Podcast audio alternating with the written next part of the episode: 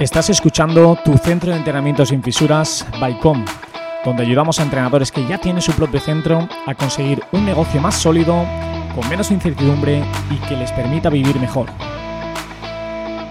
Comenzamos.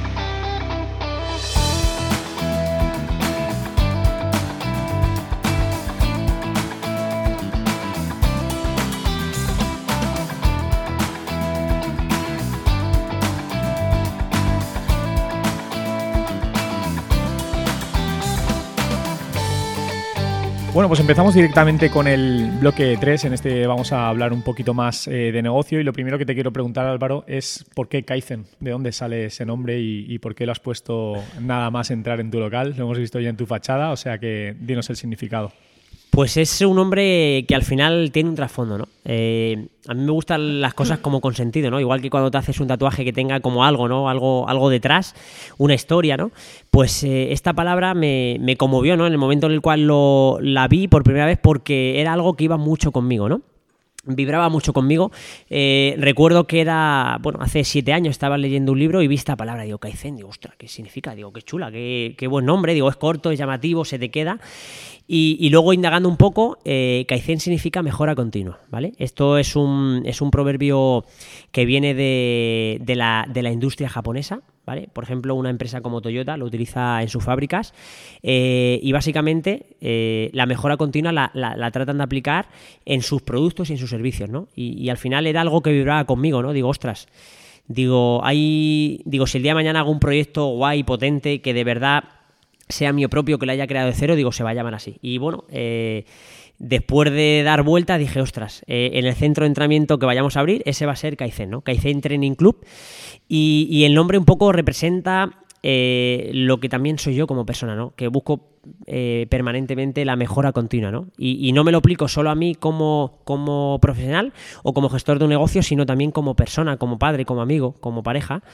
Y no solo a mí, sino al equipo para que permanentemente también quiera mejorar, quiera conseguir su mejor versión. Y eso, lógicamente, también hacemos estrategias de, de formarnos, de incentivar el, el que un, eh, un eh, compañero, el equipo, haga una formación y la empresa pueda colaborar eh, en una parte de, de, de ello.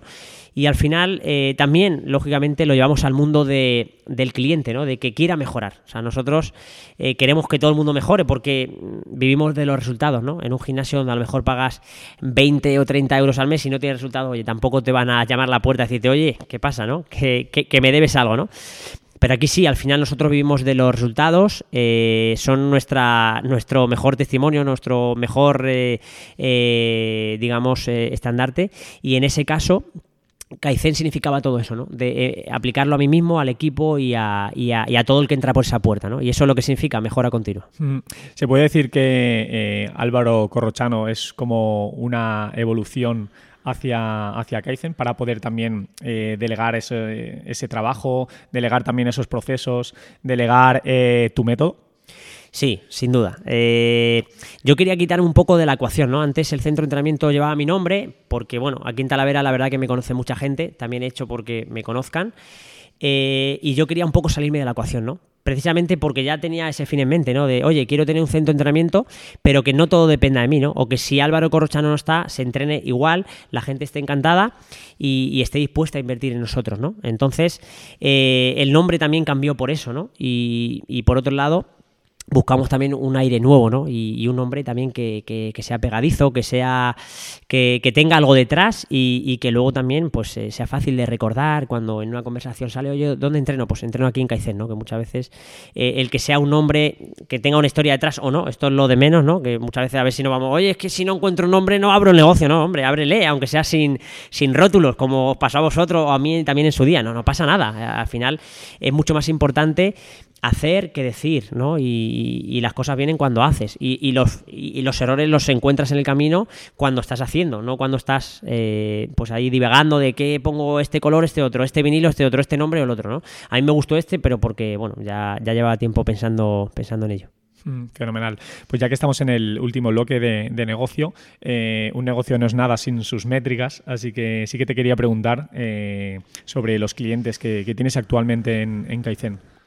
Pues a día de hoy, y contando con alguna alta que hoy ha habido una alta de una chica, José, el chico que se acaba de ir, también se va a apuntar, pues estamos en 235 así, 235-40, ¿vale? Esta semana también hemos tenido algunas altas y la semana que viene también va a haber altas porque iniciamos un programa nuevo de pérdida de grasa, ¿vale? Y, también hay gente que va a hacer ese programa que ahora no es cliente y creo que son 5 o 6 personas las que van a empezar ese programa y otras 5 o 6 que ya son clientes, ¿no? Entonces, bueno, pues unos 230, 35, 240 más o menos son los clientes actuales. Nada mal, ¿eh? Para llevar tan, tan poquito tiempo abiertos y sobre todo tras la vuelta de, vacaciones y demás. Sí, la verdad que hemos crecido bastante, ¿no? Del otro centro nos vinimos con 111 personas, que, estaba muy bien. O sea, eh, además era un sitio que tenía muy pocas posibilidades y, le sacábamos siempre una vuelta más de tuerca, ¿no?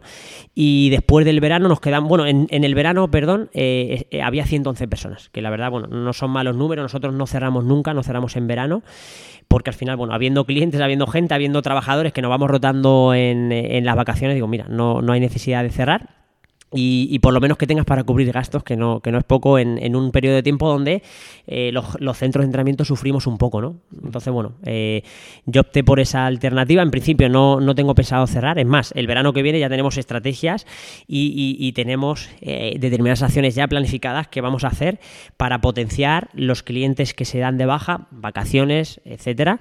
Principalmente por eso eh, pero que por otro lado podamos rentabilizar ¿no? pues todo el espacio que ahora tenemos con campamentos para niños, con un montón de estrategias que ya estamos trabajando en ellas y que luego lógicamente vamos a, implementar para, bueno, pues eh, si pierdes por un lado que por lo menos puedas ganar por otro, ¿no? Y, por otro lado...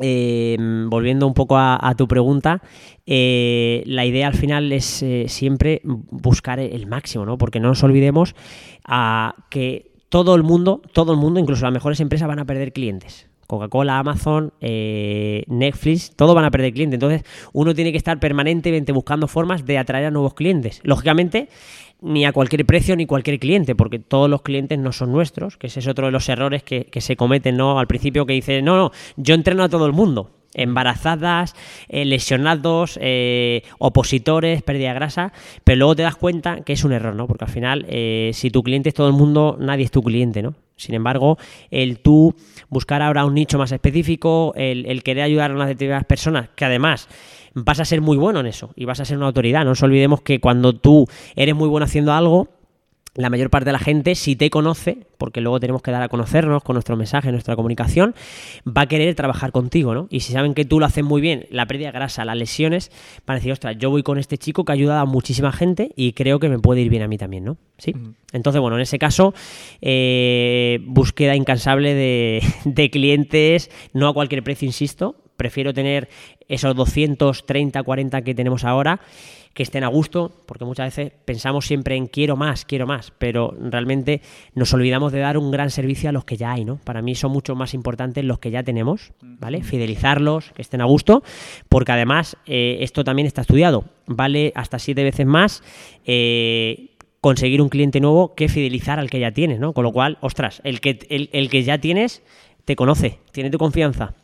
El que ya tienes ya te está pagando, ya sabe lo que ofreces. El que ya tienes esto, esto depende de ti, seguro que está a gusto y tú puedes hacer porque se quede mucho más tiempo contigo, ¿no? Entonces... Incluso te puede volver a comprar otro tipo de servicio. Efectivamente, te puede comprar mucho más, ¿no? El, aumentar la frecuencia de compra y sacarle a ese cliente todavía más rentabilidad, no más dinero, porque al final no saca el dinero. Esto tiene que ser una relación win-to-win. Él te paga más, pero tú le das más, porque le estás ayudando, ¿no? Sí, normalmente se dice que un cliente satisfecho siempre vale por dos y al final no puedes estar continuamente buscando estrategias para, para buscar nuevos clientes y sí que tienes tú la sartén por el mango en cuidar a los clientes que, tú ya tienes eh, actualmente.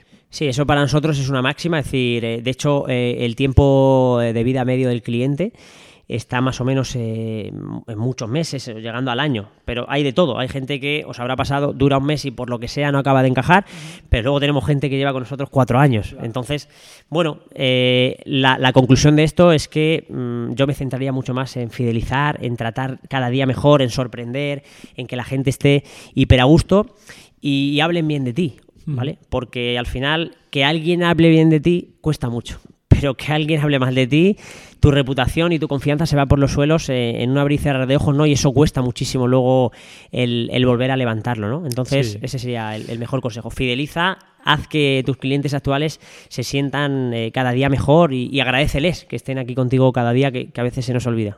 Como, como bien dices Álvaro, fíjate, eh, por poner un ejemplo, lo, lo poquito que cuesta eh, cuando vas a algún negocio y ves que has tenido una mala experiencia, lo poquito que normalmente sale poner una mala reseña y lo mucho que cuesta poner una buena reseña cuando eh, estás acudiendo de forma permanente a un, a un sitio, estás a gusto y demás, pero normalmente el ser humano, eh, como bien has dicho, cuesta muy poquito el quejarte de algo y, y cuesta mucho agradecer algo cuando, cuando estás contento con ello. Sí, la verdad que mm, para mí también es un poco eh, otra de esas preocupaciones que tienes, ¿no? De, ostras, eh, llevo muchísimo tiempo currándomelo, ganándome tu confianza y, y a la mínima ya me penalizan, ¿no? Hay veces que somos un poco injustos, seguramente que yo el primero, ojo, no soy perfecto, ni lo pretendo, ni, ni, ni lo quiero ser, ¿no?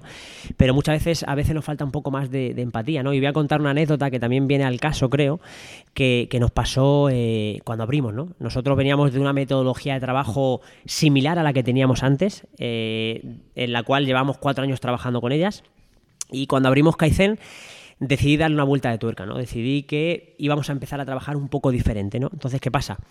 Los seres humanos somos seres de hábitos, somos seres de costumbres, somos seres de rutinas y aunque esa rutina no sea la más adecuada, o sí, habría que, hab- habría que valorarlo, ¿no?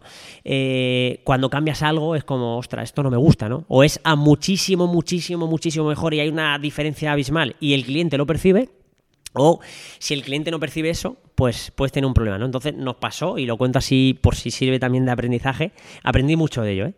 Y ahora también puedo sacar las lecturas de lo que aprendí y lo que en otras circunstancias, después de lo que me ha pasado, hubiera hecho, ¿vale? Y bueno, este aprendizaje, o, mejor dicho, bueno, el primero, el, el problema que me encontré, ¿no? Es que eh, cuando empezamos aquí el primer día, imaginad, el viernes eh, fue aquí la inauguración, el día 1 de septiembre, y ese mismo viernes por la mañana abrimos allí, ¿vale? Ya abrimos allí porque casi todo el material de aquí es nuevo, ¿no? Entonces pudimos mantener eh, un, un ratito lo- los dos centros, ¿no? Y por la mañana se estaba entrenando de una manera y aquí al día siguiente, o sea, en este caso el lunes, decidimos cambiar algunas cosas, ¿no? ¿Qué pasa?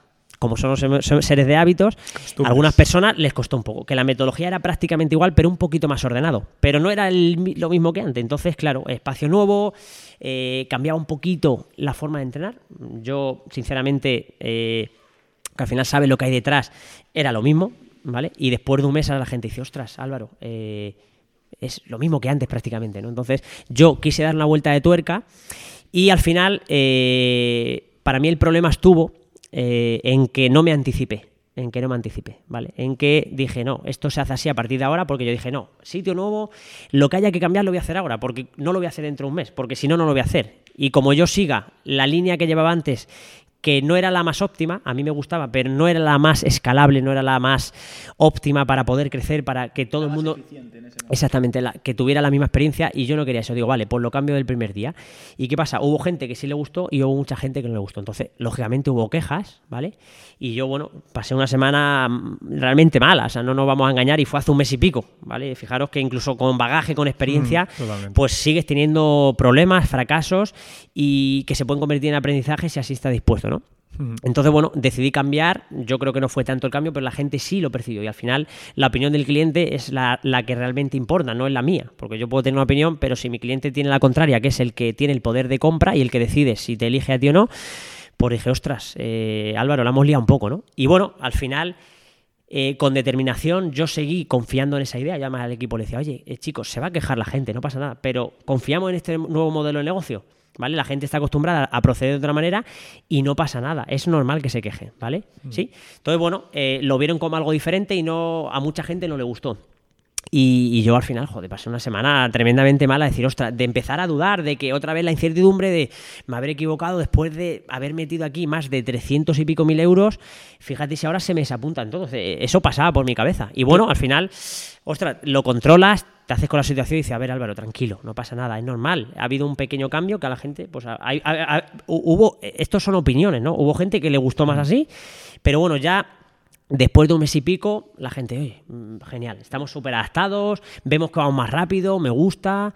mm, Y, yo le pedí a la gente, oye, mira, eh, un poquito de empatía, dame, dame paciencia. Digo, porque antes llevabas cuatro años entrenando de una manera determinada y ahora llevamos una semana. En una semana no, no me, no me crucifiques, pero no me crucifiques, perdón. Pero yo me daba cuenta que eh, daba igual lo que hubieras hecho antes, que si ahora no te gustaba, el cliente tenía el poder de elegirse e irse a otro lado. Y nos pasó, ¿eh? Y hubo dos o tres personas que decidieron no continuar con nosotros.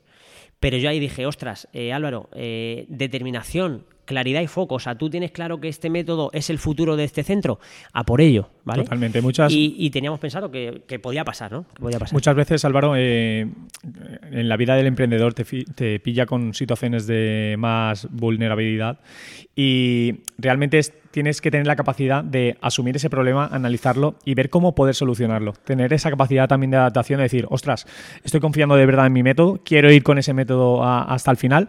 Entonces ahí depende de, de también el gestor eh, cómo pueda actuar en ese, en ese tipo de casos. Eso, es, para mí la, la confianza fue clave, ¿no? Que he dicho que para mí es una de mis virtudes, eh, la autoconfianza, decir, no, no. Yo se lo transmití al equipo, digo, chicos, va a haber quejas, tranquilo. O a, a mí a lo mejor me llega la mitad, pero es que a vosotros, que también pasáis mucho tiempo ahí, os van a llegar muchas. Digo, transmitírmela, porque yo de ese feedback de la gente voy a intentar ir refinando el proceso. Entonces, tranquilos, vosotros hacer este trabajo que lo hacéis muy bien. Digo, y no pasa nada. Dentro de un mes Además, yo soy muy así, ¿no? A decir, mira, cuando algo te preocupa, piensa en lo siguiente. Dentro de un mes, ¿cómo voy a estar yo? ¿Voy a seguir rumiando y, y- y teniendo ese problema en la cabeza? ¿O diré, ostras, fíjate, si al final no fue para tanto, ¿no? Entonces, muchas veces verlo en perspectiva te ayuda a, a no ponerte nervioso, a estar tranquilo aunque no logres eh, hacerlo del todo, ¿no? Y a decir, oye, no pasa nada. Dentro de un mes las cosas se verán de otra manera, ¿vale? Yo eso lo llamo el café caliente. Cuando hay, cuando hay un problema, un café que está ardiendo, no te lo tomes. Déjalo reposar, estate tranquilo, reflexiona, analiza y luego ya decide cuál es la mejor opción o cuál es la mejor respuesta o solución a ese problema, ¿no? Y bueno, a mí me surgió ese que fue hace un mes y poco, ¿no? Y bueno, la verdad que hoy justamente otra persona me ha dicho, oye, eh, gente que me dijo, no me cuadra, ahora me ha dicho, oye, veo que ya es más como antes, que se adapta mucho mejor a mí, que, que realmente siempre se adapta, pero antes era como, bueno, estaban acostumbrados simplemente a otra forma de hacerlo, ¿no? Y, entendíamos que, que esta forma era el futuro y queríamos plantearlo desde el minuto uno, ¿no? Y yo tuve la determinación de, no, no, eh, y hay, hay veces que hay que perder para luego ganar, ¿no? Yo dije, vale, vamos a perder gente, es posible. Pero digo, mira, hemos perdido tres. Se han apuntado ciento y pico. Digo, ojalá me pase todos los meses. Ver a Totalmente. tres y vengan ciento y pico, ¿no? Entonces, bueno, luego también tú tienes que tener esa decisión y, y decir, no, no, aquí estoy yo y, y se van a hacer las cosas de esta manera. Y sobre todo, has dicho una cosa muy importante, Dani, la confianza. No, no, yo confío en mi método porque sé que va a funcionar. Porque ahora a lo mejor venimos de otra cosa que no te que tú no esperabas, pero yo sé que esto va a funcionar. Da igual en un mes, en dos meses, en tres meses. Y ahora mismo funciona mucho mejor, todo está más optimizado y lógicamente lo seguiremos refinando para que la experiencia del usuario sea cada vez mejor. O sea, eso es mejora continua, Sí, el, el. Kaizen, ¿no? Y dentro de, de ese nerviosismo y, y esa incertidumbre que muchas veces eh, nos puede pasar como emprendedores, como es lógico y normal, eh, más o menos, ¿cuál puede ser tu mayor preocupación eh, de ser dueño de tu propio negocio o, o qué es lo que te preocupa de cara al futuro o, o ahora mismo en el presente? Pues mira, lo que sí que os puedo decir que no me preocupa es la competencia. Eso no me preocupa pa- para nada. Porque yo siempre digo, digo, mira, ah, tú tienes el control de hacer un montón de cosas súper bien para que la gente quiera trabajar contigo. Eso depende de ti. Lo que depende de ti, hazlo lo mejor que puedas, ¿vale? Hace poquito también, así a modo de anécdota, para que veáis un poco por dónde voy, eh, nos abrieron también un centro de entrenamiento muy cerquita del nuestro, enfrente prácticamente a 50 metros, ¿no? Cuando Álvaro van a abrir otro, no sé qué, no sé cuánto, digo, es que me da igual. Si es que sé que todos los clientes que hay aquí no se va a ir ninguno, no me equivoqué. ¿Por qué? Porque sé cómo los tratamos, sé cómo trabajamos, eh, sé quiénes somos, sé de dónde venimos, sé hacia dónde vamos. Y al final yo estaba súper tranquilo. Claro, que la competencia te influye, sí. Pero al final mm, a mí me gusta poner el foco en mí, en lo que yo puedo hacer y en lo que depende de mí. Y que puedes depende. controlar, sobre todo. Exactamente, en lo que puedes controlar, ¿no?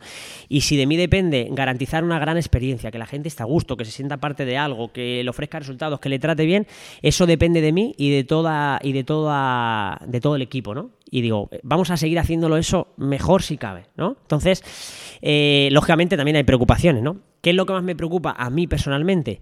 Eh, probablemente siempre tienes esa incertidumbre de, ostras, ¿funcionará esto sin mí? ¿O qué pasa si yo un día no vengo a trabajar? ¿no? Para mí, personalmente, es un poco lo que más me preocupa y también, por otro lado, lo que estoy trabajando y a lo que aspiro, ¿no? Es decir, oye, que esto funcione porque si un día no puedo, ¿vale? Por ejemplo, hoy sin ir más lejos, esta tarde o hoy por la mañana me he reservado todo el día para vosotros y esta tarde sí tenía un- una horita o dos, pero me tengo que quedar con mi hijo. Entonces no voy a poder venir. O si me le traigo, pues no voy a poder estar aquí con él, lógicamente. Mm, Eh, entonces, bueno, tienes que tener esa capacidad también para decir que salga el trabajo adelante sin que estés tú presente eh, todo el día, ¿no? Mm, Yo creo que también eh, un primer paso que, que has hecho, Álvaro, es eh, dejar de que salga tu nombre en primera plana y ponerle un nombre más comercial en el, con el que te identificas y también se puede identificar tu equipo y tu centro en este caso. Claro, yo ahí buscaba principalmente ese objetivo, ¿no? Un nombre que no fuera yo, ¿vale? También eh, debajo del nombre sí que es verdad que pone mi firma, ¿no? Eh, Álvaro Corochano, ¿no?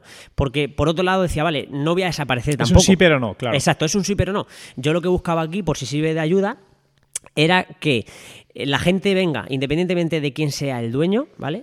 Eh, pero también... eh, Pero que esa- esté respaldado que esté respaldado por una historia, exacto, por entonces, una experiencia. Exacto, entonces para mí eso es importante, ¿no? Porque... Garantiza algo, ¿no? Exacto, garantiza exacto. Entonces buscábamos sobre todo eso, ¿no? Yo llevo 10 años eh, entrenando a gente, a muchas personas, me conoce mucha gente, he estado en, en varios gimnasios, en el ayuntamiento, en un montón de, de instituciones importantes y me conoce mucha gente, pero mucha gente aquí en Talavera, ¿vale?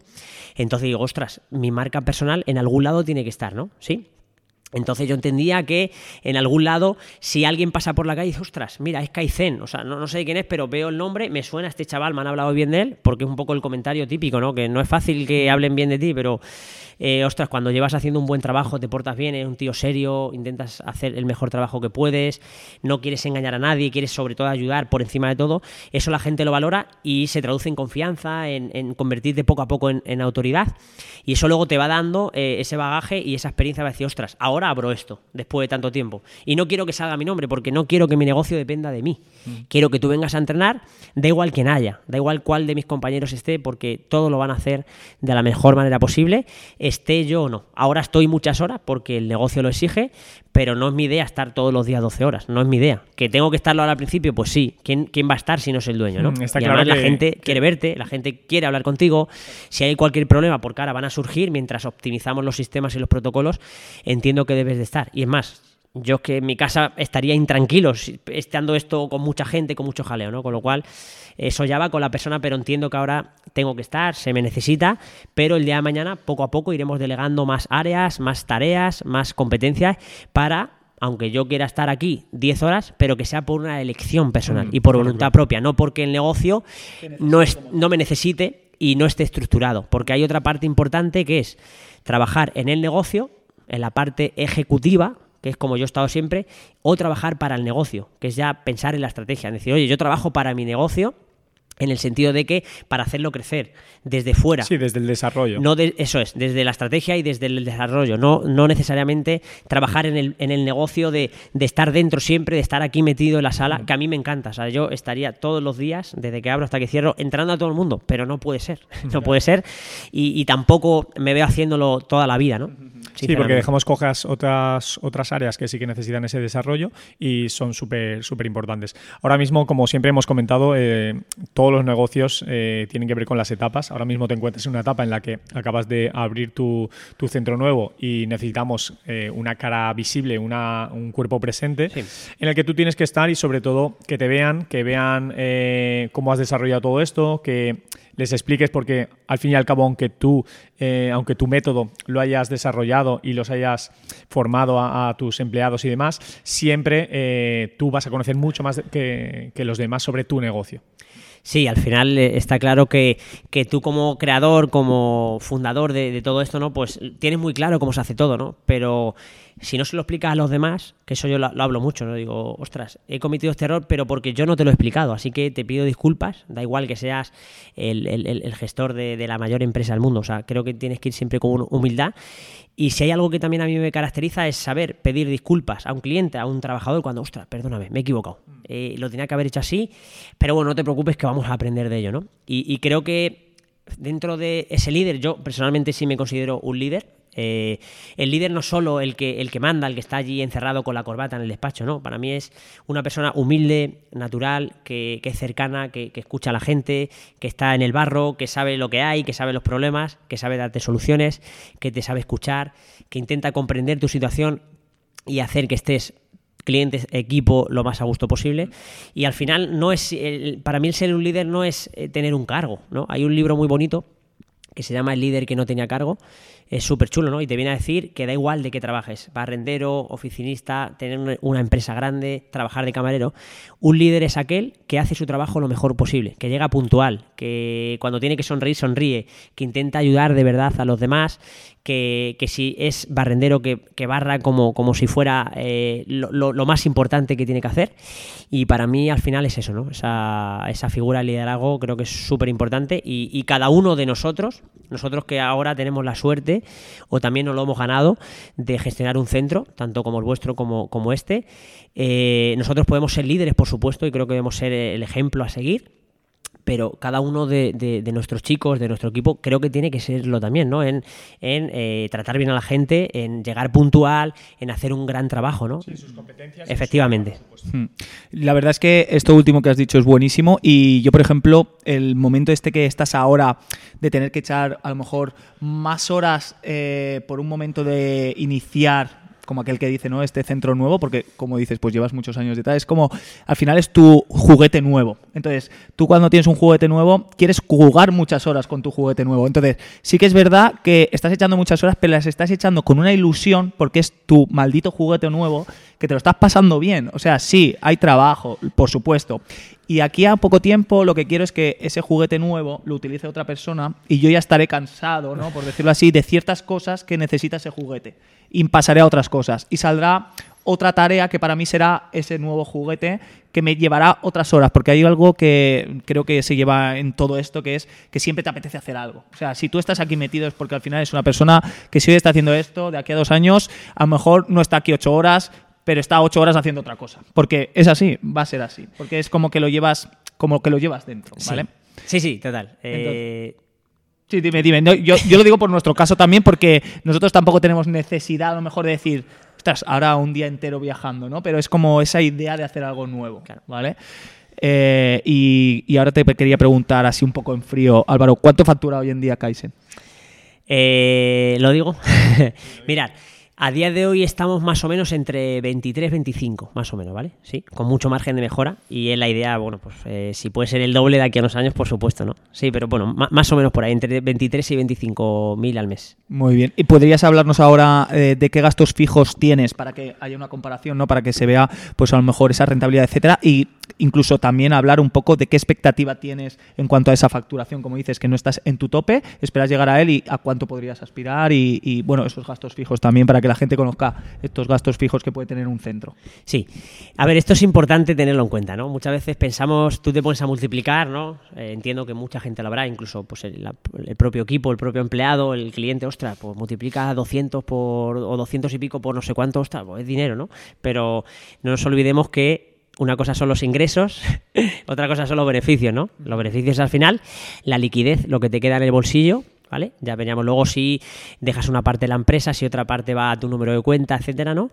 Pero luego están los eh, gastos, ¿no? Que al final, evidentemente que hay gastos, ¿no? Ojalá hubiera. El, el objetivo sería minimizarlos al máximo, que también es una tarea que debemos eh, nosotros hacer como gestores. Es decir, todos los gastos superfluos que no sirvan para nada, elimínalos, ¿no? Porque realmente te están quitando margen de beneficio que ese margen de beneficio es realmente lo que a ti te permite eh, tener unas buenas condiciones para ti, que al final no olvidemos que nosotros nos tenemos que pagar, y si puede ser los primeros mejor, ¿no? Porque es como, sí, al equipo hay que pagarle, claro, yo no ha faltado ningún mes que le haya pagado, e intento que el 20 y pico, el 1, el 2, ya tenga sus nóminas y que tenga muy buenas condiciones, ¿no? Y eso te lo da el tener eh, el- ese margen de beneficio, ¿no? Que si los gastos te comen, pues lógicamente al final vas con lo justo, pagas lo justo y, bueno, y, y eso sabemos lo que genera, ¿no? Pues eh, descontento, mínimas condiciones, los chicos dan el mínimo.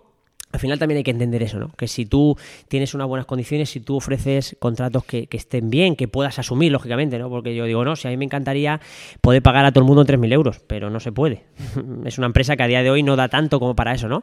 Que tú te lo mereces, que tú te lo ganas, que tú aportas tantísimo valor a la empresa, que te mereces mm, eh, 3.000, 2.000, 1.800, claro que yo te lo voy a dar. Si yo puedo, lo voy a hacer encantado, ¿no? Pero hay que tener en cuenta cuáles son los números, cuál es la realidad y es mejor eh, ajustarte a lo que realmente puedes asumir y, de verdad ofrecerlo y, poder pagarlo cada mes que decir, no, no, tú conmigo lo que quieras, ¿no? Pues al final tenemos que ser honestos en ese sentido, ¿no? Entonces, eh, gastos evidentemente que hay. Aquí ahora mismo, pues eh, compra de local, gastos asociados, luz, agua, eh, internet, etcétera. Y luego, por supuesto, la parte que, que entiendo que tiene la mayor parte de negocios es el personal, ¿no? Que es un poco lo que más se lleva. Ahora mismo somos seis personas que tenemos que comer todas y, y que lógicamente la empresa tiene que, que dar de sí para, para poder pagar a, todos. ¿Están todos contratados, Álvaro? Eh, o me refiero, hay personas que a lo mejor tienen dudas de si es mejor em, tener a una persona como autónomo o generarle una nómina, ¿no?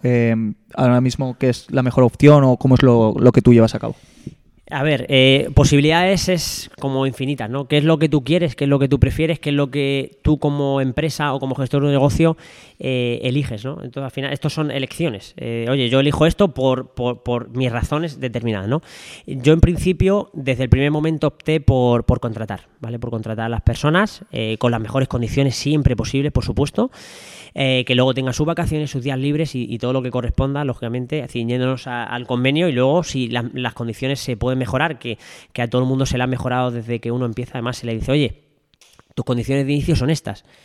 Pero cuanto más me des, más yo te voy a dar, ¿no? Entonces, bueno, pues al final no solo está ese salario también económico, sino otra parte importante que entiendo que, que tiene que ser así, que es el salario emocional, ¿no? Eh, oye, mira, aquí tienes tu horario seguido, aquí los fines de semana no trabajas, aquí por las tardes lo hacemos así, o, no tienes dobles turnos, etcétera, ¿no? Entonces, toda esa parte creo que también es, es- es importante, ¿no? Y, y por otro lado, bueno, pues eh, siempre asegurarte que, que la gente que esté aquí contigo, que quiera estar, ¿vale? Porque yo es algo que también repito, ¿no? Digo, mira, yo no obligo a nadie a estar, ni trabajadores ni clientes. El que sienta que no es su sitio o que después de un tiempo eh, eh, esta etapa ya se acabó, no pasa nada. Si es que son relaciones. Las relaciones no todas duran para toda la vida. A mí me encantaría que el equipo que hay ahora durara toda la vida. La realidad es que no va a ser esa. O sea, todos lo sabemos que pues habrá gente que venga, que, que se vaya, ¿vale? Y, yo eso ya lo asumo, yo ya lo tengo en mente y al final, bueno, forma parte de ello, ¿no? Porque dentro de la empresa pues hay gente que viene y que va y no pasa nada. Yo sé que soy el único que va a estar aquí porque es mi negocio y a partir de ahí yo lógicamente me voy a preocupar y voy a procurar que todo el mundo que hay en el equipo y clientes, por supuesto, que todo el mundo que hay en este momento quiera estar el máximo tiempo posible. Y yo, para eso, tengo que garantizar las mejores condiciones, la mejor experiencia de usuario, etcétera, ¿no? Y, en eso, pues uno tiene que trabajar, ¿no? Y como gestor creo que es importante tenerlo en cuenta, porque eso depende de ti, ¿vale? Porque eso depende de ti. Sobre todo, Álvaro, eh, ahora ya que estamos en esta entrevista y, la va a escuchar todo el mundo, eh, de aquí a cinco años, ¿cómo, cómo te ves? ¿Cómo quieres llevar a, a Kaizen? ¿A qué nivel lo quieres llevar y a qué nivel quieres llegar tú? Ostras, eh, a ver, una cosa es lo que yo te diga, otra cosa es lo que pase, ¿no? Pero también, mm, al final, lo que, lo que realmente pase aquí a cinco años es lo que vas a empezar a, sembrar hoy, ¿no? Con lo cual, eh, mi idea a, nivel, por ejemplo, de, clientes, y ahora somos 230, que también vuelvo a abrir paréntesis, mi idea era llegar a 200, partiendo de la base que empezamos con 111 el, el 1 de septiembre, era llegar a 200 a final de año. Ya tenemos 200, casi 40. Y era llegar a 300 de aquí a un año. Que digo, bueno, mientras nos asentamos, vamos poco a poco. No es fácil tampoco por el ticket medio, etcétera, etcétera. Pero bueno, eh, ya mi objetivo son 300 en, en, en enero, febrero. Creo que el 1 de noviembre son 300, que queda una semana. Eh, pero la idea es esa, a nivel de... Luego, tampoco podemos estar pensando siempre en la facturación, ¿no? La facturación no deja de ser una consecuencia de hacer bien las cosas, ¿no? Entonces, yo no, nunca me he puesto de meta, no, quiero facturar eh, 10.000 más, 20.000 más, 100.000 al mes. No. De hecho, me ha gustado bien como, como lo has dicho, Álvaro. En vez de eh, ponerme una cantidad, yo quiero facturar esta cantidad, no, me has dicho, yo quiero eh, 300 clientes o quiero 400 clientes. Y eso significa que se están haciendo bien las cosas desde dentro, que al final le estás transmitiendo un método y si ese método funciona, las cosas van a venir solas seguro. Claro, al final, eh, digamos que el, el dinero, lo que te paga un cliente por, por ofrecerle un servicio y por ayudarle o por resolverle un problema, es la consecuencia de, de- de ayudarle y de llegar a más gente, ¿no? Entonces, creo que muchas veces es un error el quiero facturar más, quiero facturar más. No, preocúpate en ayudar más. ¿A cuántas Porque si tú ayudas ayudar? más y lo haces mejor cada día, la gente te va a pagar eh, el local, las facturas y te va a pagar absolutamente todo. Por, por- por el win-to-win, lógicamente. Tú le das algo y ellos a, a- a cambio te dan ese dinero como cualquier otro producto o servicio, ¿no? Entonces yo creo que el foco tiene que estar ahí, en ayudar por encima de todo. Y es que además, Cuando tú ayudas de verdad, cuando tú te preocupas de verdad, es que se nota. Se nota mucho y la gente lo percibe. ¿Por qué? Porque estamos acostumbrados y está como muy normalizado el, venga, a ver si te cuelo esto, a ver si te engaño con lo otro, a ver si te vendo esto, que lo tengo ya pasado de fecha y, y- y así me lo quito en medio. No, eso no es ayudar. No estás ayudando a nadie, ni a ti mismo siquiera. Porque ese cliente se va a dar cuenta y te- te va- te- no te A va a volver a comprar. todo- todo va a salir. Eso es. eh, y, y no te va a recomendar y, y se va a quejar de ti y te va a poner una mala reseña. ¿no? Entonces, el foco debería ser ese, ¿no? Y de aquí a cinco años, la idea es que esté esto a tope, tope, tope. Eh, si podemos llegar, yo creo que a 400, 500 clientes es una cifra muy alta, pero es probable que de aquí a cinco años se pueda conseguir. No lo sé. Yo siempre me pongo las miras muy altas para trabajar mucho, esforzarme mucho y bueno, si te quedas un poco por debajo, pues bueno, eh, tampoco está mal, ¿no? Y luego, lógicamente, abrir nuevas, nuevas líneas de negocio, ¿no?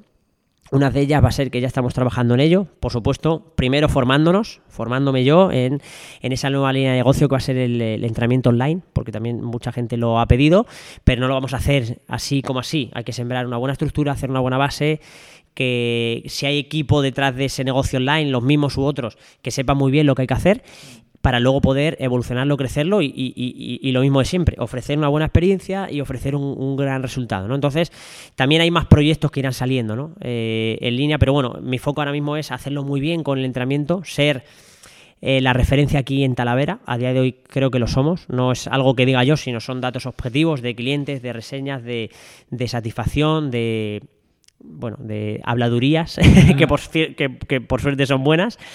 Pero bueno, al final eh, Kaizen creo que deja muy claro que es mejora continua y de aquí a cinco años tenemos que estar mucho mejor en todos los sentidos, en sistemas, en procesos, en experiencia de usuario, en, en entrenamiento, en, en- en absolutamente todo, ¿no? Eh, Álvaro, y para cerrar este, este tercer bloque, eh, ya que me has dicho que quieres conseguir muchos más clientes, que te ves a lo mejor dentro de un año con X clientes, eh, ¿qué tipo de procesos eh, utilizáis para captar esos posibles clientes? Porque antes has eh, comentado un poco que el boca a boca te funciona mucho, también tenéis contactos por redes sociales, pero sí que nos gustaría saber y que sobre todo eh, todos los que estén escuchando este podcast sepan cómo puedes... eh, buscar a gente para que entre por la puerta de tu centro. Perfecto. A ver, esto es muy importante, ¿vale? Como he dicho antes, eh, aunque lo más importante para el negocio en cada momento sea cuidar a los que ya hay, eso es- para mí es súper importante y yo me enfocaría siempre en eso. Lógicamente va a haber personas que por que cambie circunstancias, eh, cambio de residencia, de trabajo, eh, perder un empleo, etcétera, ¿no? Tener un hijo, pues dejen de venir a entrenar. Ento- Entonces se sabe que el negocio de forma sistemática va a perder clientes. Ahora bien, en tu mano está que tú eh, captes más clientes de los que realmente pierdes, ¿no? ¿Y qué es lo malo? Que captar clientes cuesta, lógicamente. Entonces, eh, yo siempre digo que mm, por muy bueno que seas, o sea, por muy bueno que seas, no vas a abrir un negocio y, y va a haber gente haciendo cola esperando. O sea, tienes que ser la leche y, y tener algo irresistible, algo tremendamente diferente, que realmente aporte mucho valor y que no tengas competencia o que lo hagas también que digan, ostras, eh, no te pueden ignorar". comprar sí o sí, claro. Exactamente, ¿no? Entonces, salvo ese tipo de casos que, lógicamente los hay, lo que llamamos la, vaca púrpura, ¿no? Eh, pues tienes que hacer por captar clientes, ¿no? Entonces, a nivel de estrategias, nosotros claro que las tenemos, ¿vale? La última que hemos puesto en marcha ha sido publicidad de pago en redes sociales para promover un programa específico de pérdida de grasa para mujeres que eh, ya se han apuntado, hay unas 12, 15 personas, ¿vale? Este programa suele salir en 600, 700 euros más o menos por tres meses. Son 12 semanas a saco, un trabajo muy potente de entrenamiento, nutrición, cambio de hábitos, ¿vale? Hacemos un seguimiento muy exhaustivo, con una comunidad privada, es decir, le hemos montado muy bien. Aparte ya es la, la quinta, sexta edición de este programa, con lo cual lo tenemos bastante refinado. Y en ese caso, para captar la atención de principalmente mujeres, pues optamos por una estrategia, en este caso, de captación de clientes eh, a nivel de publicidad de pago. Lo hicimos en redes sociales y nos llegaron bastantes leads, los, los famosos leads que son los, los, los interesados, ¿no? Eh, los, los potenciales clientes.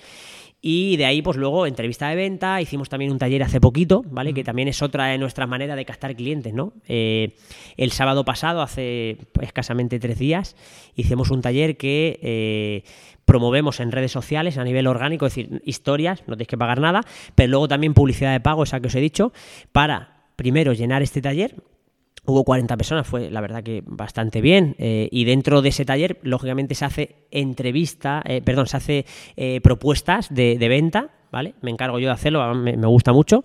Y lógicamente ahí luego se apunta la gente, ¿no? Entonces, esos talleres que hacemos también sirven de, de vía, de, escaparate para que luego la gente se apunte o bien a ese programa, que es lo que se vendía ese día, porque el programa era, de el taller era de pérdida de grasa, pero también eh, se hace a través de otros medios, ¿no? El propio boca a boca, tratamos de incentivarlo también, ¿no? Porque muchas veces es eh, la gente le cuesta hablar de ti. Le tienes que dar motivos para que hable. Sorprenderle, eh, pedirle algo a cambio. Venga, si hablas bien de mí a otra persona, tal. O si me traes algún, eh, algún eh, amigo familiar, te hago un descuento. Nosotros, por ejemplo, así a nivel de estrategia, para que también sirva de ayuda, por cada cliente que nos trae alguien, a ese cliente, el que, está, el que es cliente y nos ha traído a alguien de fuera, prima, hermana, amigo, quien sea, le hacemos un 25% de descuento en su tarifa del mes siguiente. Me lo invento, ¿vale? Si paga 100 euros, por redondear, se le queda ese mes en 75 euros, ¿vale? ¿Qué pasa? Que a mí al final, yo siempre digo, soy una persona muy agradecida, pero oye, si yo te hago un descuentito y te ahorras 30, 40, 50 euros en un mes, ¿qué vas a hacer? ¿Traerme más gente o pasar de mí? No, me vas a traer más gente porque entiendes que tú te has llevado un beneficio. Igual que yo me le llevo, tiene que ser una relación que ambos ganemos, ¿sí? Entonces, bueno, en ese sentido, yo también lo premio de esa manera. También lo hago con los chicos, los chicos del equipo. Eh, si una persona se apunta gracias a ello, por ejemplo, hoy me ha llamado un chico esta mañana, antes de que viniera vosotros, uno de mis compañeros, Javi en este caso, me ha dicho Álvaro, eh, me ha mandado un WhatsApp, me pone very, very interesting call, como llamada muy interesante. Digo, vale, voy a ver qué me cuenta, ¿no? Le, digo, llámame que estoy libre. Me llama y dice, oye Álvaro, eh, que he conseguido tres personas que se quieren eh, apuntar, ¿vale? A- estaban en un centro de entrenamiento, ha pasado tal, y queremos que se vengan para acá. Entonces, yo a esas clientas no he llegado yo, sino que ha sido gracias a él por las cuales está en nuestro centro, ¿vale? Entonces, en ese caso, yo lo que hago es la primera cuota de cada una de esas personas, independientemente de lo que pague, se la doy al trabajador. Por ejemplo, estas chicas, si mal no recuerdo, van a venir las tres juntas a un servicio de entrenamiento personal ellas solas. Estaremos hablando de ciento y pico, casi 200 euros al mes por cabeza. Pues ese trabajador se va a llevar este mes seguramente 400 o 500 euros más gracias a su labor de captación de clientes, ¿vale? Se hace el primer mes, luego ya digamos que, pues ya está, eh, paga la empresa, Lógico. ¿vale? Pero hacemos también eso que, bueno, pues eh, creo que está bastante bien, ¿no? Y, y, oye, dices, este mes me llevo mi sueldo más otros 400, 500, 600 euros, que no, no lo he calculado todavía porque no sé cuántos días van a venir y demás, pero será por ahí. Estamos hablando de 600 euros que te has llevado por traerme a tres personas, ¿no? Sí, hablando de estrategia de venta está muy bien, pero también esto tiene que ver con, con la gestión del equipo y el rol que tiene cada uno dentro del equipo, entonces- porque seguramente esté mucho más motivado y, y mucho más duda. implicado en ese tema para, para poder captar a, a clientes. Exacto. Y luego, eh, más ideas y estrategias eh, a nivel de redes sociales, pues bueno, eh, compartir historias ¿no? que, que reflejen un poco el trabajo que, que hacemos aquí. Eso lo hacéis vosotros de maravilla.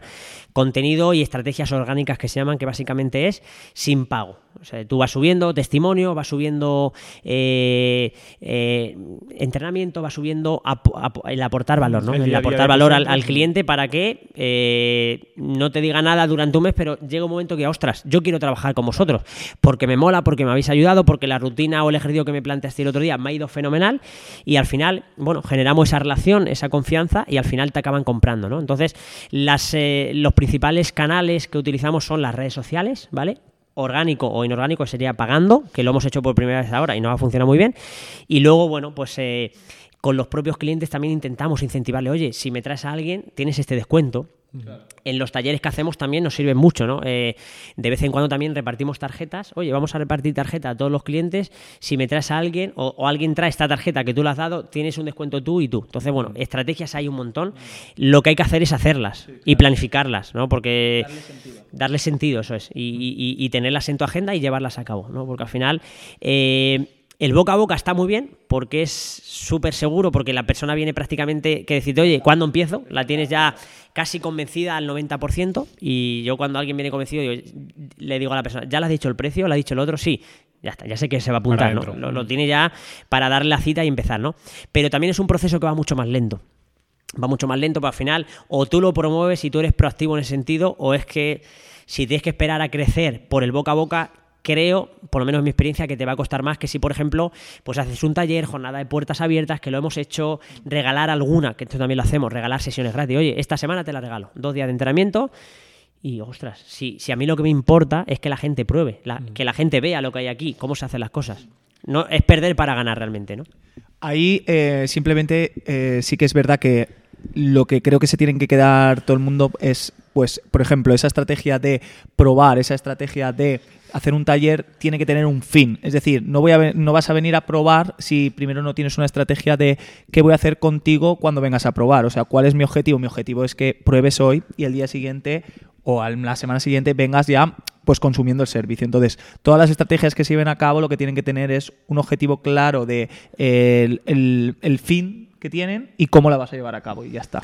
Sí, porque al final estrategias hay muchas, ¿no? Pero si tú eh, eh, planteas una y, y luego mm, no tiene ningún sentido o, no se adecua a ti o, o al final eh, estás vendiendo algo que ni siquiera mm, confías en ello o que no tienes, es como, ¿para qué te sirve esto? ¿no? Entonces, efectivamente, detrás de cada estrategia tiene que haber un porqué, una razón de ser y por poner un ejemplo y que se entienda, yo el taller eh, era gratuito, porque al final, aunque pongas 4 o 5 euros, quizás genere más rechazo, más resistencia. mm, ¿Para qué voy a pagar 5 euros si lo mismo no me gusta? ¿no? Entonces, el ya dejarlo gratis es como, ostras, eh, los hemos tenido de pago también y han funcionado bien, ¿no? Pero digo, mira, yo quiero que venga mucha gente, porque cuanta más gente me conozca, yo aquí tengo su atención. En las redes sociales es más complicado tener la atención porque hay tanta competencia que es muy complicado, pero yo aquí las tengo. Le estoy dando mi mensaje, están viendo el centro, están viéndome a mí. Y digo, ostras, aquí les tengo que vender algo, lógicamente. Claro. Vender es ayudar. No, no, aquí no vendemos humo. O sea, eso es importante también tenerlo en cuenta. Entonces yo, yo te cuento lo que te he prometido en el taller, cómo puedes perder grasa de forma saludable e inteligente y no recuperarlo, pero luego además te ofrezco trabajar conmigo si quieres, ¿vale? Entonces, el otro día sí, se apuntaron cuatro o cinco personas, otras tantas que se van a apuntar un poco más adelante, otras que no hicieron el programa de pérdida de grasa, pero que se van a apuntar a entrenar normal porque alguna venía con alguna molestia, con algún dolor, y al final eh, ese taller se hace con un propósito. Exacto. Evidentemente, todas las estrategias tienen que tener un porqué detrás, ¿vale? Tienen que tener un porqué detrás porque si no, al final es como, ¿para qué voy a hacer este taller si no voy a sacar nada de él, ¿no? No, siempre todo tiene que hacerse con una razón eh, económica o motivada por, oh, jope, a ver si se apuntan, no. Mismamente, por tener visibilidad, por darnos a conocer, ya es suficiente. Aunque nadie se hubiera apuntado, ya son 40 personas que no nos conocían y que ahora nos conocen y hablan de nosotros. Entonces, eh, lógicamente ese taller tenía varios objetivos. Visibilidad, que se apuntara más gente, que nos conocieran, que vieran las instalaciones y que hablen de nosotros. ¿no? Oye, Dani, ¿tú sabes que contamos con un servicio de mentorías? ¿En serio? Cuéntame algo más. Pues tío, ojalá hubiéramos tenido una oportunidad así cuando nosotros empezamos. Es un servicio donde ayudamos a otros emprendedores que tienen un centro de entrenamiento a captar y fidelizar clientes, pudiendo de esa manera facturar más y consiguiendo un negocio más sólido y en consecuencia más tiempo libre. ¿Y cómo puedo conseguir más información para poder contratar este servicio? Lo puedes hacer de dos formas, o mandando un correo a entrenamientocom.gmail.com o un WhatsApp a nuestro número de teléfono 640 33 24 72. Buah, pues espera mi mensaje que voy a por ello ya. Y ahora continuamos con el capítulo de hoy. Ahora vamos a entrar en un último bloque que hemos dejado para el final, eh, que creo que puede ser pues como muy mucho más práctico, ¿no? Porque es como la parte tuya, como tu opinión bajo tu experiencia. Así que lo primero que quiero que, que les comentes es cuál es la habilidad que tú consideras más importante eh, que una persona tiene que tener si quiere abrir un centro de entrenamiento. O sea, qué es lo imprescindible, ¿vale? Esa habilidad que ves clave para normalmente pues tener más posibilidades de éxito. Pues a ver, si me tuviera que dar con una, aunque creo que voy a mencionar algunas, para mí sería saber vender. Saber vender y venderse. Es que continuamente nos estamos vendiendo y al final, eh, cuando estás empezando y estás sobre todo tú solo, eh, tú eres tu producto, tú eres tu servicio, porque aunque tú seas entrenador, pero tú ya estás vendiendo con tu forma de ser, con, con la ropa que lleves, con tu forma física, con lo que transmites, con, tus principios, con tus valores. Entonces, para mí, eh, si tuviera que quedarme con una, probablemente sería con esa, ¿no? Pero por otro lado, ya lo hemos hablado, ¿no? El, ser disciplinado, el saber que tener un centro de entrenamiento o crear uno de nuevo no es fácil. Al final, esa resiliencia, esa disciplina, esa constancia que antes hemos hablado, tienen que ser unos valores, eh, si no son innatos en ti como persona, o sea, preocúpate por adquirirlos porque en el camino lo vas a necesitar, ¿no? Entonces, bueno, yo me centraría sobre todo, sobre todo en eso, ¿no? Podríamos hablar, lógicamente, de, la mentalidad, que para mí es eh, el 80% del éxito. Yo sé algo que creo que he mejorado eh, en los últimos años y que he trabajado. O sea, he mejorado porque he trabajado. Si no me ha venido dada del cielo, me he levantado un día con otra mentalidad diferente. Es eh, el, tener una mentalidad de, de, confiar lo primero en ti, de, de que si no salen las cosas como tú esperas, hay que seguir empujando, ¿vale? Y además, eh, cuando las cosas no salen bien, es momento de apretar más. Pero es que cuando salen bien, es momento de seguir apretando. Y cuando sale muy bien, es seguir apretando, ¿no? Que es como, no, ya he conseguido esto, ya me relajo. Para nada. Yo ahora mismo, eh, tengamos la gente que tengamos, da igual. Yo cada día sigo esforzándome para hacerlo mejor, para que la gente esté más contenta, para llegar a más gente, para ayudar a más gente, ¿no? Entonces, el inconformismo creo que es algo que nos define a, a quienes tenemos, eh, bueno, pues eh, un- una empresa más grande o más pequeña, ¿vale? Pero bueno, por mencionar alguna más, eh, me quedaría con todas las que os he dicho y, al final creo que es siempre lo mismo, ¿no? Es que es volver a repetir lo mismo, pero es que es, es eso, ¿no? Es para tener negocios, saberte vender, saber de negocios, ¿vale? Saber de negocios, porque si hay algo que pensamos que, que nos van a regalar es, oye, bueno, como yo soy muy buen cocinero o soy muy buen entrenador, yo abro un centro y ya está. Lo que he dicho, ¿no? Me van a caer clientes de todos lados. Y luego te das cuenta que los clientes no llegan solos, ¿no? Que tú tienes que hacer porque eso ocurra, ¿no? Y, a partir de ahí, eh, saber eh, de negocios para mí es otra cosa importante. Me quedaría con saber vender, saber de negocios, que al final es dentro, de- dentro del negocio está saber vender, o te deberían de enseñar eso en las formaciones empresariales. Y confiar en el proceso, ¿no? Confiar en el proceso eh, ser tú mismo, no querer eh, parecerte a nadie en el sentido, no, como esta persona ha abierto este negocio, yo lo tengo que hacer igual, no. Intenta eh, mostrar tu forma de ser, tu forma de tratar a la gente, tu forma de trabajar, tu método de trabajo con el que te sientas más cómodo, con el que te sientas más realizado, con el que pasas mucho tiempo y se te pasan las horas volando mientras ayudas a un montón de gente, ¿no? Entonces, yo diría eso. Se puede añadir más seguro, ¿no? Pero me centraría en eso. Muy bueno, Álvaro. Em, durante la entrevista has comentado que una de las cosas más importantes al final para, para un negocio es eh, la capacidad que tenga de fidelizar a las personas que, que- vienen al centro de, de entrenamiento en este caso. Entonces, ¿cuál es, em, digamos, la acción o la cualidad, el secreto, ¿vale? La clave que tiene que tener una persona para tener eh, más capacidad de fidelizar a sus clientes? Pues eh, yo os digo lo que a mí me ha funcionado, ¿vale? Eh, nosotros eh, lo que intentamos hacer mejor es el trato con el cliente. La gente agradece mucho, ¿no? Y se siente muy a gusto con nosotros, principalmente por el trato que damos. Lógicamente, el entrenamiento es importante, ¿no? Pero para mí, de lo más importante es las cosas menos importantes del negocio del entrenamiento, ¿no? Porque dice, ostras, el entrenamiento está fantástico, puedes tener las mejores máquinas, pero si tú no empatizas con la persona, si tú no conectas, no generas una buena conexión con esa persona y la persona no está a gusto, puedes tener el mejor sitio eh, que no te va a servir para nada. Entonces, por no enrollarme mucho, para mí sería el trato, un trato cercano, familiar, agradable, algo que no vayan a encontrar en otro lado. ¿Vale? Ni siquiera en la competencia. No ya digo los gimnasios, porque los gimnasios al final, pues ya sabemos lo es que hay. ¿no? diferente, sí, es Es diferente. completamente diferente, ¿no? Entonces, para mí, el trato, el, el mostrar que puedes ayudarles, el saber cómo puedes ayudarles, el que luego estén eh, trabajando contigo y, y vean resultados reales, eso al final, junto con una buena relación, para mí es la clave, ¿no? Yo le llamo la, la doble R, ¿no? Que es eh, relación y resultado, ¿no? La gente viene por resultados, se queda finalmente por, por la relación que tú construyes con ellos. Y para mí, el, el forjar una relación, el crear una comunidad, el que sea un sitio diferente, donde se sienten bien, como en casa, para mí sería uno de los principios fundamentales y que además funciona. Eh, Yo estoy muy de acuerdo, bueno, nosotros estamos muy de acuerdo con esto porque al final nosotros vendemos un producto o trabajamos con un producto que la gente desconoce, que es el entrenamiento. De hecho, suelen tener creencias diferentes a las que nosotros ofrecemos en, en nuestros propios servicios, ¿no? Por falsas creencias, ¿no? Que pueden haber. Pero lo que sí que saben las personas es de personas. Entonces, si tú sabes dar esa parte y aparte, lógicamente, tú entiendes que das un buen servicio, tienes las dos cosas, ¿no?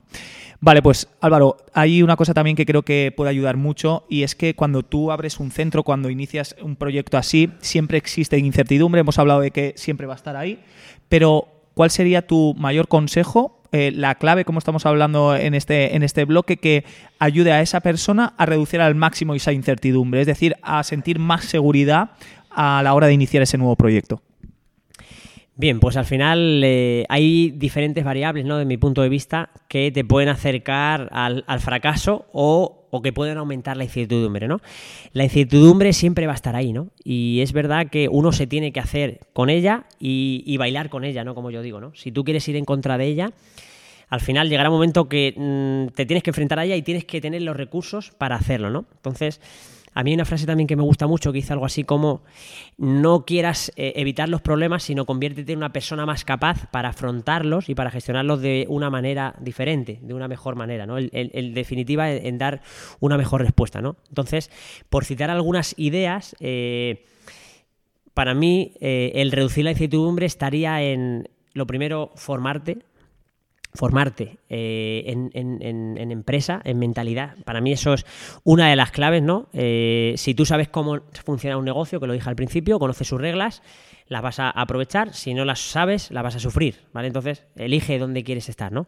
Con lo cual, un punto importante para mí sería el, formarte, ¿no? el saber sobre un negocio. Porque al final todos los negocios, aunque cada uno es de un sector y vende o ofrece un servicio o producto diferente, pero los principios son los mismos, ¿no? ¿Sí? Con lo cual, eh, para mí eso sería algo súper importante. Eh, lógicamente, el, el, hacerlo luego con alguien que ha pasado por ahí, como podéis ser vosotros, pues garantiza que, oye, pues te puedes pegar alguna leche, pero seguramente van a ser menos que si tú lo intentas por tu cuenta, ¿no? Entonces, eh, el invertir en ti, en tu crecimiento personal, empresarial, en, mentores, en, compañeros, en, otras personas que hayan pasado por ahí, para mí sería un, gran consejo, ¿no? El, oye, eh, si tú quieres llegar a un punto determinado y hay alguien que tú conoces que ha llegado a ese punto, ¿por qué no seguir sus pasos? No quieras recorrer el camino tú solo, porque lo primero, no vas a llegar, seguramente, si llega vas a llegar súper tarde, vas a invertir muchísimo tiempo y mucha energía y, después de todo a lo mejor no consigues ni la mitad que hubieras conseguido si te hubieras formado, si hubieras confiado, por ejemplo, eh, pues en otras personas que quizás ya, ya han, pasado por ahí, ¿no? Claro, ahí sobre todo, antes hablábamos de gastos fijos de un centro, eso no sería un gasto, eso sería una inversión, eh, una gran inversión por el hecho de ahorrarte, como estábamos comentando, esos fallos. Totalmente, al final... Eh, todos sabemos eh, qué podemos hacer para, para, hacerlo bien, pero lo que muchas veces desconocemos es eh, qué podemos hacer para evitar, fracasar, ¿no? Entonces, sí que me gustaría comentar algunas ideas que sobre todo nos alejen del fracaso. A ver, fracasar eh, entra dentro de, ¿vale? también depende de lo que cada uno entienda por fracasar, ¿no?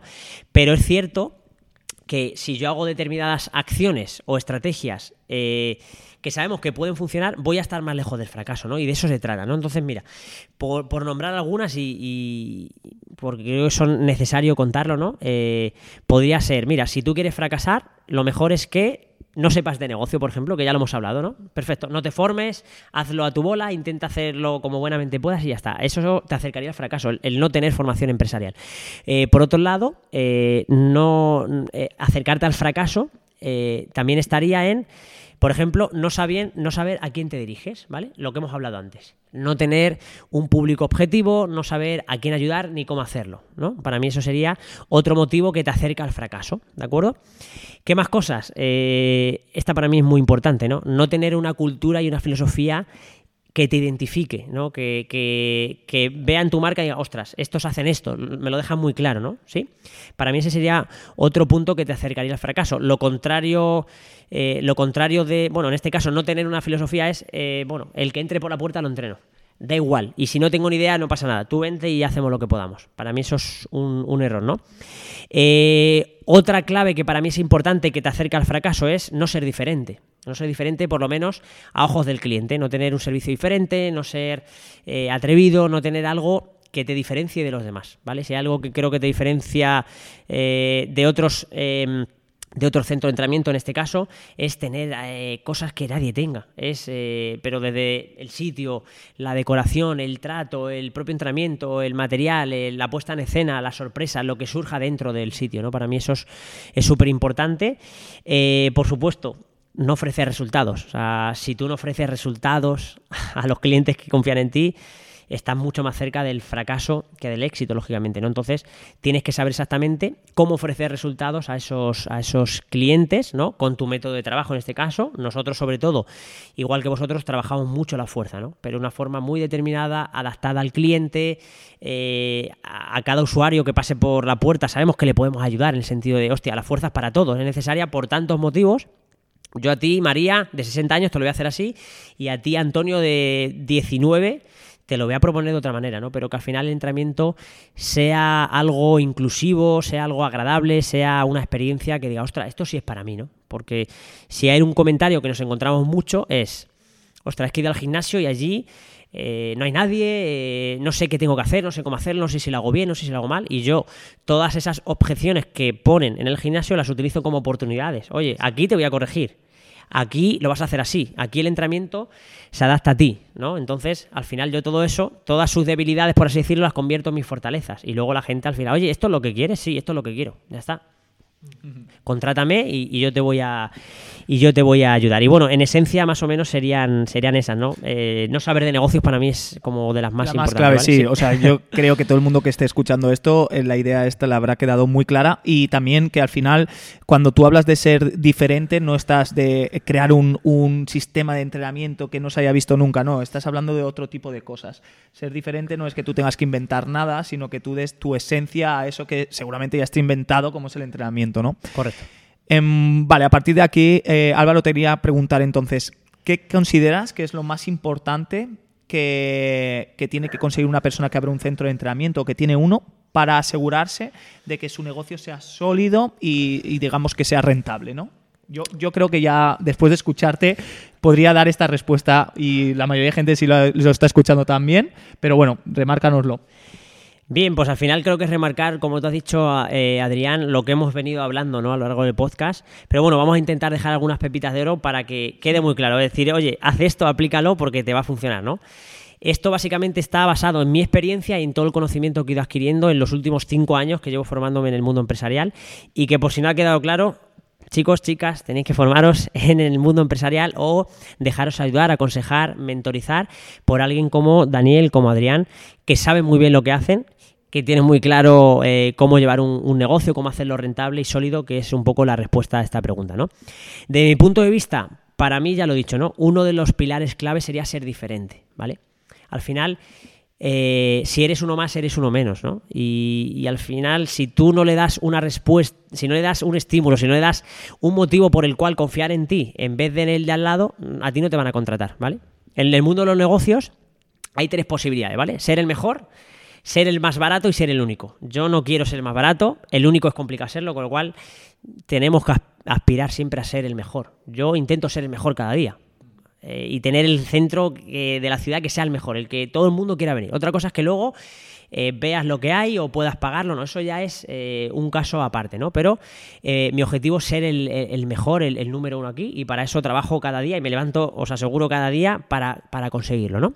Entonces, a partir de ahí, yo intento que esto sea diferente, que sea un lugar muy diferente a todos los centros de entrenamiento que hay, y que luego sea muy diferente también al resto de oferta, ¿no? Que puedan ser los gimnasios, un voz de CrossFit, ¿no? Entonces ya al final yo vendo una experiencia, yo vendo otra cosa, yo vendo personalización, atención, cercanía, resultados, ¿no? Otros a lo mejor no pueden vender de eso y te venden que son el más barato, perfecto. Yo no quiero ser el más barato, ¿vale? Por lo tanto, me tengo que preocupar en ser diferente, en innovar, en ir un paso por delante, en ofrecer algo que los demás no ofrecen, ¿no? Entonces, para mí una de las piedras angulares sería esa, una pepita de oro, sé diferente, búscate las mañas para serlo, pero realmente se puede. Eh, en línea con esta, podría ser igual ser disruptivo, ¿no? Muchas veces... Eh, yo intento ser muchas veces disruptivo y a veces me pueden tachar de, si este tío es un flipado. No, pero es que si yo soy igual que la media, si a mí me comparas con la media, no me interesa, porque yo voy a salir perdiendo seguramente. O a lo mejor no te fijas en mí. Pero si yo alzo la voz, si yo soy esa vaca púrpura o esa oveja negra, seguramente digo, hostia, este tío ofrece algo diferente. Y eso es lo que queremos, ¿no? Ofrecer algo diferente, ser disruptivos, ser atrevidos, eh, eh, que nuestras comunicaciones puedan ser diferentes, que yo pueda salir eh, hablando en mis redes sociales, hablando con un plátano por teléfono. ¿Qué, qué, qué cojones hace este? ¿Qué hace con un plátano en la mano? Yo ya estoy captando tu atención y seguramente te pares en mi, eh, mi vídeo porque te resulta más interesante que otro de te explico no sé cuánto que ya te lo han explicado 40 personas antes. ¿Por qué te vas a fijar en mí? Yo tengo que dar motivos y razones para que tú me elijas a mí. Y yo eso puedo hacerlo de muchas maneras, ¿no?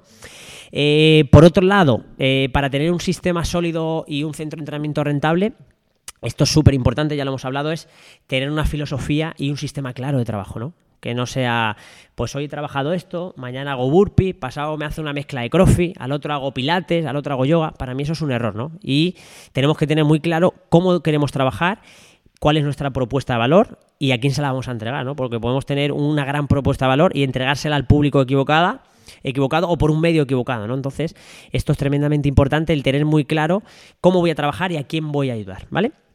Eh, por otro lado, esta es una de las claves que quizás no hemos mencionado antes, pero sí que la, hemos hablado también, es tener un gran equipo, ¿no?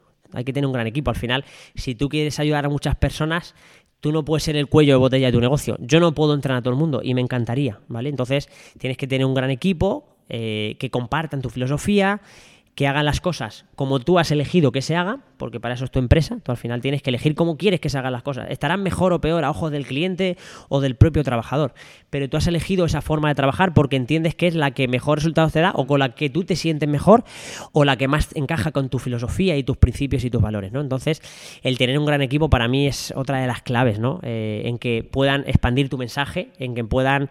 Eh, hacerte crecer también y el que todos nos beneficiemos, ¿no? Porque al final yo siempre lo digo, digo, mira, aquí yo soy la cara visible y el dueño, pero esto es de todos. Si a mí me va bien, a ti te va a ir mejor. Si a ti te va bien, a mí me va a ir mejor. No mires solo por ti o no, si me llevo un beneficio lo hago mejor, si no, no. Yo a, a todos los trabajadores de todo el mundo, de todas las empresas, de todos los entrenamientos, hacerlo lo mejor posible. Si tenéis un gestor, un líder, un jefe, como queráis llamarlo, inteligente, él te lo va a premiar y yo lo voy a premiar y yo lo hago, ¿vale? Entonces, ese sentido es súper importante, ¿vale? El tener un gran equipo y que ellos también se sientan parte de- del equipo, ¿vale? ¿Sí? Eh, por otro lado, eh, también tener un sistema, que ya lo hemos hablado, que sea predecible y que genere resultados. Es decir, mi forma de trabajar es esta y la he testeado tanto que es que funciona con todo el mundo, ¿vale? Nosotros vivimos de los resultados, con lo cual, si, tienes que, si quieres tener un negocio rentable, escalable, saludable, que a largo plazo pueda seguir creciendo, al final tú tienes que garantizar una experiencia al usuario que sea eh, increíble, pero que a nivel de entrenamiento, de, de lo que es importante para que la gente consiga cambio, eso tiene que estar eh, súper claro, ¿no? Y que todos los entrenadores eh, lo tengan muy claro y eh, sean capaces de, llevarlo a la práctica de la mejor manera, ¿no? Entonces, los resultados son innegables aquí. Si no ofreces resultados, por muy bien que te vendas, tú te puedes vender muy bien, pero si luego los resultados que tú garantizas o que tú prometes luego no se cumplen, al final es como este es un vendehumos, este no. Entonces, eh, tienes que tener un buen sistema de trabajo, para mí es clave, ¿no? Entrenamiento de fuerza con no sé cuánto, cada uno lo que, lo que venda, ¿no? Igual que si fuera pilates o yoga, oye, intenta hacerlo de la mejor manera posible y que si tú ofreces unos eh, resultados o unos beneficios de trabajar contigo, que luego se cumplan realmente, ¿no? Y luego, bueno, pues para ir terminando, son cosas que también hemos hablado, ¿no? El, el aportar el valor, el, el- aportar valor cada día al cliente, ¿no? El, preocuparte por él, el, el que esté a gusto en tu casa, el que cada día eh, intentes darle más, el que puedas sorprenderle, eh, en definitiva, el que se quiera quedar, ¿vale? Yo hay una frase que me gusta mucho, dice, tienes que ser un objeto de deseo. Esa es la idea. Yo, mi objetivo con el centro es ser un objeto de deseo. Que la gente que lo ve en redes, que la gente que entre, que pase y diga, ostras, yo quiero apuntarme aquí, cueste lo que cueste. Ese es un poco mi objetivo, ¿no? Y luego, por otro lado, eh, hay que tener, por supuesto, eh, para tener un negocio sólido y rentable, tener muy clara eh, tu estrategia, tu plan de acción y seguirlo, ¿vale? El improvisar, el hoy voy a hacer esto y mañana lo otro, eh, el hoy subo un- una publicación súper chula a redes sociales, súper currada, eh, porque estoy súper motivado y tengo tiempo, y luego te tiras un mes sin subir nada, no sirve para nada, ¿no? Entonces, el tener para mí una estrategia, un plan de acción, que- Constancia. constancia en ese sentido, en publicar, en, en- en- en hacer un directo de Instagram, en hacer talleres, en que todo eso esté estructurado y planificado a lo largo del año y luego ir haciéndolo de forma eh, regular y cuando dices, ¿vale? Hay algo que en, en general nos falta, ¿no? Que es eh, el cumplir nuestra palabra. No, yo voy a hacer esto y nunca lo hace. O no, te voy a enviar mañana a tu entrenamiento y no se lo envías, ¿no? Entonces hay que tener palabra también. Sí, sobre todo eh, mucha gente cuando empieza un negocio y un proyecto, como vivimos en, en el mundo del ya, muy poca gente busca y, y mira a largo plazo. Por lo tanto, esa constancia y esa regularidad es clave para, para que tu negocio siga escalando. Sí, sí, eso igual que nosotros se lo pedimos al, al- al cliente, ¿no? Al, al- al destina- al destinatario final de, oye, María, tienes que entrenar la fuerza por esto y por esto y por esto, pero tienes que hacerlo regularmente, no te vale que lo hagas un mes y luego ya no vuelvas, ¿no? Pues esto es igual, hay que ejecutar, tener un plan de acción, una estrategia, saber a dónde quieres ir, ¿vale? Da igual el camino que elijas, pero elige uno, ¿vale? Y cuanto más capacidades tienes, más sepas de negocio, más ayuda tengas, más confíes en mentores, en, en formación, más fácil va a ser llegar antes a ese punto y más claro vas a tener absolutamente todo, ¿no? El- pues al final tú puedes conseguir o quieres pretender conseguir un objetivo, pero si luego no hay, no hay un camino claro, un plan de acción, unas acciones específicas que se hagan de forma diaria para permitirte alcanzar ese objetivo, al final no, no te sirve de nada, ¿no? Y como última pepita, si me permitís, yo diría el que lo hemos hablado antes, lo habéis dicho vosotros, ¿no? Para tener un negocio sólido y rentable sería el ser flexible, el ser adaptable a cualquier situación. A, ostras, eh, he llegado al gimnasio y había eh, una gotera enorme y ahí no se puede entrenar, vale, no pasa nada, entrenas en, eh, en otro trozo. Ostras, este material resulta que, eh, no sé, se me ha roto no sé qué goma y la clase era solo de gomas elásticas. Ostras, no sé, búscate la vida. Para eso también hay que tener un plan B, ¿no? Y, y el ser flexible en cuanto también a lo que demanda el mercado, ¿no? Creo que como gestores del negocio tenemos que ir siempre un paso por delante y, y mirar un poco de reojo a lo que viene de cara al futuro, ¿no? Ahora está, por ejemplo, la inteligencia artificial y hay un montón, el entrenamiento online y todo eso al final eh, puedes rehuir de ello y decir que no es para ti o, o puedes ir diciendo, oye, a lo mejor bueno, me voy metiendo poco a poco porque esto quizás dentro de 5 o 10 años me interese y cuando tú ya estés en la ola y metido a tope con el entrenamiento online y, y facturando y que te vaya bien, eh, a lo mejor eh, luego otro dice, hostia, me tenía que haber metido antes, ¿no? Entonces, creo que el anticiparte, el tener esa, esa visión, que no es fácil, ¿no? El tener esa visión a largo plazo, el adaptarte al mercado, ser flexible es otra de las cualidades que para mí un buen gestor de un centro de entrenamiento o de cualquier otra empresa debería de, debería de tener. Muy bueno, Álvaro. Pues mira, hay una pregunta que nos hemos querido dejar para el final y no es otra que, bueno, ya sabes que al final el podcast está muy enfocado tanto en personas que tengan un centro de entrenamiento, ¿vale? Y toda esta experiencia de eh, todas las personas que vais a pasar por aquí, pues les puedan servir de ayuda, como personas que eh, estén pensando en abrir un centro de entrenamiento. Entonces, ¿cuál sería eh, tu mejor consejo? Tu mejor consejo. O sea, ¿cuál sería lo que tú dirías? Oye, si tengo un minuto para hablar contigo, yo te diría esto. Vale, pues yo eh, lo primero que te diría si quieres abrir un centro de entrenamiento es que te atrevas, que des el paso. Es un mundo muy bonito, no es fácil, lógicamente. Con ayuda como la que hemos intentado brindar hoy y con ayuda de formación, mentores como vosotros, etcétera, es mucho más fácil. ¿no? Entonces, yo el primer paso sería atrévete, solo tienes una vida. Yo digo, mira, eh, chico, eh, no, no, no, no, eh, no, no pienses en el, eh, en el qué pasará, si me va a ir mal. Sí, es muy probable que, que te pueda ir mal, pero también te puede ir bien o muy bien, ¿no? Entonces, ante la duda, yo elegiría eh, la opción de intentarlo, ¿vale? Inténtalo, bueno, por lo menos si al final no sale bien por las razones X, no pasa nada, pero lo has intentado, ¿no? Entonces, lo primero sería atrévete. Otro paso importante sería fórmate. Fórmate o déjate acompañar por alguien que ya lo haya conseguido, eso sería otro de mis mejores consejos. Y por otro lado, bueno, agárrate que vienen curvas y eso, intenta eh, aportar valor, intenta ayudar de corazón a la gente, intenta hacerlo lo mejor posible. Y otro consejo interesante que, que yo apliqué, mm, un poco, bueno, pues porque creo que era lo más sensato en ese, en ese momento, era empezar con, con el servicio mínimo viable o el producto mínimo viable que conocemos, ¿no? Oye, no vas a abrir un centro de primeras de qui- de 500 metros y gastarte medio millón de euros, pero oye, puedes alquilar una sala o un espacio de 50, 60 con el que puedes empezar con cuatro cositas, como hemos empezado todos, con un rack, tres kettlebell, dos gomas y un banco y empezar ahí. Y todo se empieza de ahí. Amazon, Amancio Ortega, el corte inglés empezó por ahí, en muy pequeño, aunque pensara en grande, porque eso es importante, ¿no? Empezar en pequeño, pero pensar en grande, en, ostras, ¿dónde quiero yo llegar? Y luego currar mucho, o sea, eso es innegable. O sea, el curro, ya te digo yo que o, o- o lo haces y echas horas o, o olvídate.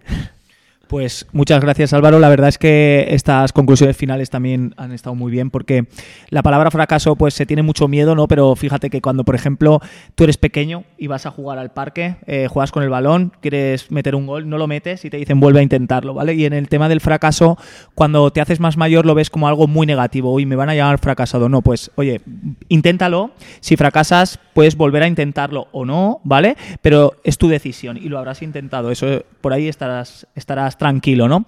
Y una cosa muy importante, antes de cerrar este podcast, es que lo hagas siendo consciente de que eh, los recursos que necesitas, los mínimos recursos que necesitas, como tú has dicho, para que eso empiece a funcionar, ¿vale? Porque eh, todo lo que hemos visto durante la entrevista es que hay eh, habilidades que te van a hacer falta, que no tienes ahora, pero que vas a poder ir implementando. Entonces, mejor que ahora hagas algo eh, que no te suponga eh, tanta incertidumbre bajo las habilidades que tienes y poco a poco, conforme adquieras esas habilidades, tú también harás que tu centro crezca y puedas llegar pues a, otro punto, ¿no? Como puede ser, como tiene Álvaro, su centro nuevo de tantos metros, con tanta capacidad y con una incertidumbre diferente, pero que ya tiene asumida por todas estas habilidades que nos has comentado. Así que darte las gracias, Álvaro, por, por la entrevista. Eh, creo que ha estado genial y esperamos pues que a todo el mundo también le haya servido de gran ayuda. Nada, gracias a vosotros. Hemos estado un buen rato. Gracias por haber venido desde Valencia aquí a, a mi casa, a mi ciudad, a mi centro y la verdad que me lo he pasado pipa. Me encantan estas iniciativas y, bueno, pues eh, espero también que, lo poquito, eh, desde mi humilde conocimiento y experiencia, haber aportado algo de luz, ¿no? Que, muchas veces cuando estás al otro lado dices, ostras, eh, se agradece mucho, ¿no? Que haya personas como, como vosotros que traten de llevar este mensaje eh, con mucho esfuerzo, porque también estáis renunciando a, otras cosas, ¿no? En este caso, Dani, a tu hijo, eh, a, estar unas horas fuera también de vuestro negocio, aunque está súper bien atendido. Pero al final, oye, implica un gran esfuerzo y, y- y es de agradecer, ¿no? O sea, os agradezco mucho también vuestro tiempo que hayáis confiado en mí, por supuesto, que hay muchísima gente por ahí eh, tremendamente valiosa, pero bueno, si ha servido este ratito conmigo de algo, eh, pues yo estoy feliz de la vida, así que muchísimas gracias. Pues fenomenal, Álvaro, porque sí que queríamos que, que abrises tú con, con esta ronda de entrevistas por la confianza que tenemos eh, de forma mutua. Nosotros también nos llevamos un, gran regalo de aquí y es la experiencia que, que- que tienes tú, la que nos has transmitido.